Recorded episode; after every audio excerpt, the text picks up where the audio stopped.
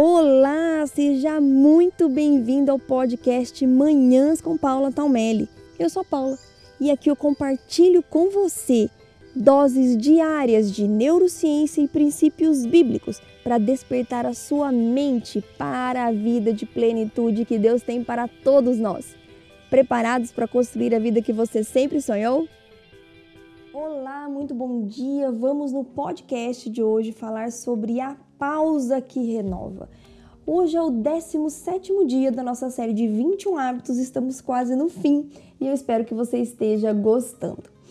O exercício de hoje, o exercício que eu vou propor para você, vai abrir espaço e trazer mais energia para a sua mente, ter clareza, foco e concentração.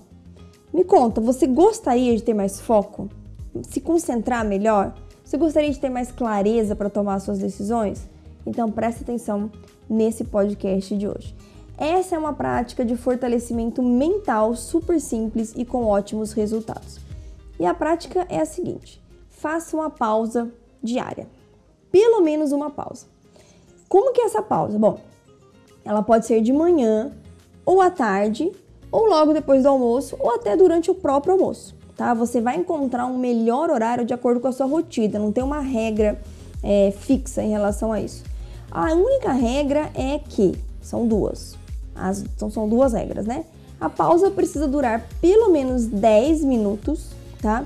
Porque o objetivo é você dar um tempo para sua mente se recuperar, literalmente para ela recarregar e voltar a produzir com qualidade. E a segunda regra é não usar o celular, não usar o celular durante essa pausa. O cérebro é como se fosse um músculo. Então imagina quando você vai para academia e você malha direto por horas sem parar.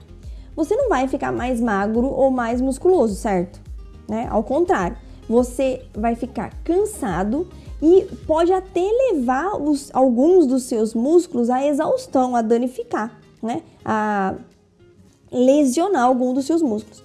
A cada série de exercícios que a gente faz na academia ou qualquer outra atividade física, nós temos umas pausas. Né? Existe uma pausa entre cada série de exercícios. E com o cérebro é a mesma coisa. Como um músculo, ele também precisa de pausas para não ficar exausto ou ser lesionado, tá? Detalhe muito importante, que eu já falei aqui, mas vale reforçar porque talvez seja a parte mais difícil. Você não pode levar o seu amigo celular para a pausa.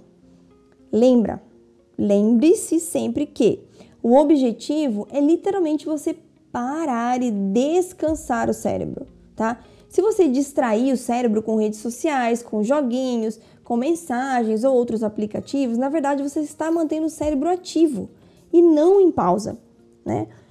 A luz do celular, do computador, de qualquer tela, tablet, iPad, enfim, de qualquer tela, videogame, é, a televisão, ela é feita para manter a nossa mente ativa, a nossa mente ligada. E a pausa, ela existe para você justamente desligar o seu cérebro e descansar, tá? Então comece hoje mesmo a fazer suas pausas. Insira essa prática na sua rotina todos os dias. Parar para respirar, parar para fazer é, uma leitura, tomar um cafezinho, almoçar sem ficar respondendo mensagem no celular, sem ficar assistindo alguma outra informação, conversando com as pessoas que estão almoçando ali com você, ou se você estiver sozinho, conversando com Deus, aproveitando o silêncio. Isso vai recarregar a sua energia mental e você terá muito mais força mental, mais qualidade, mais foco e concentração para trabalhar no período seguinte à sua pausa. Um beijo enorme no seu coração, fique com Deus e faça de hoje um dia lindo e abençoado.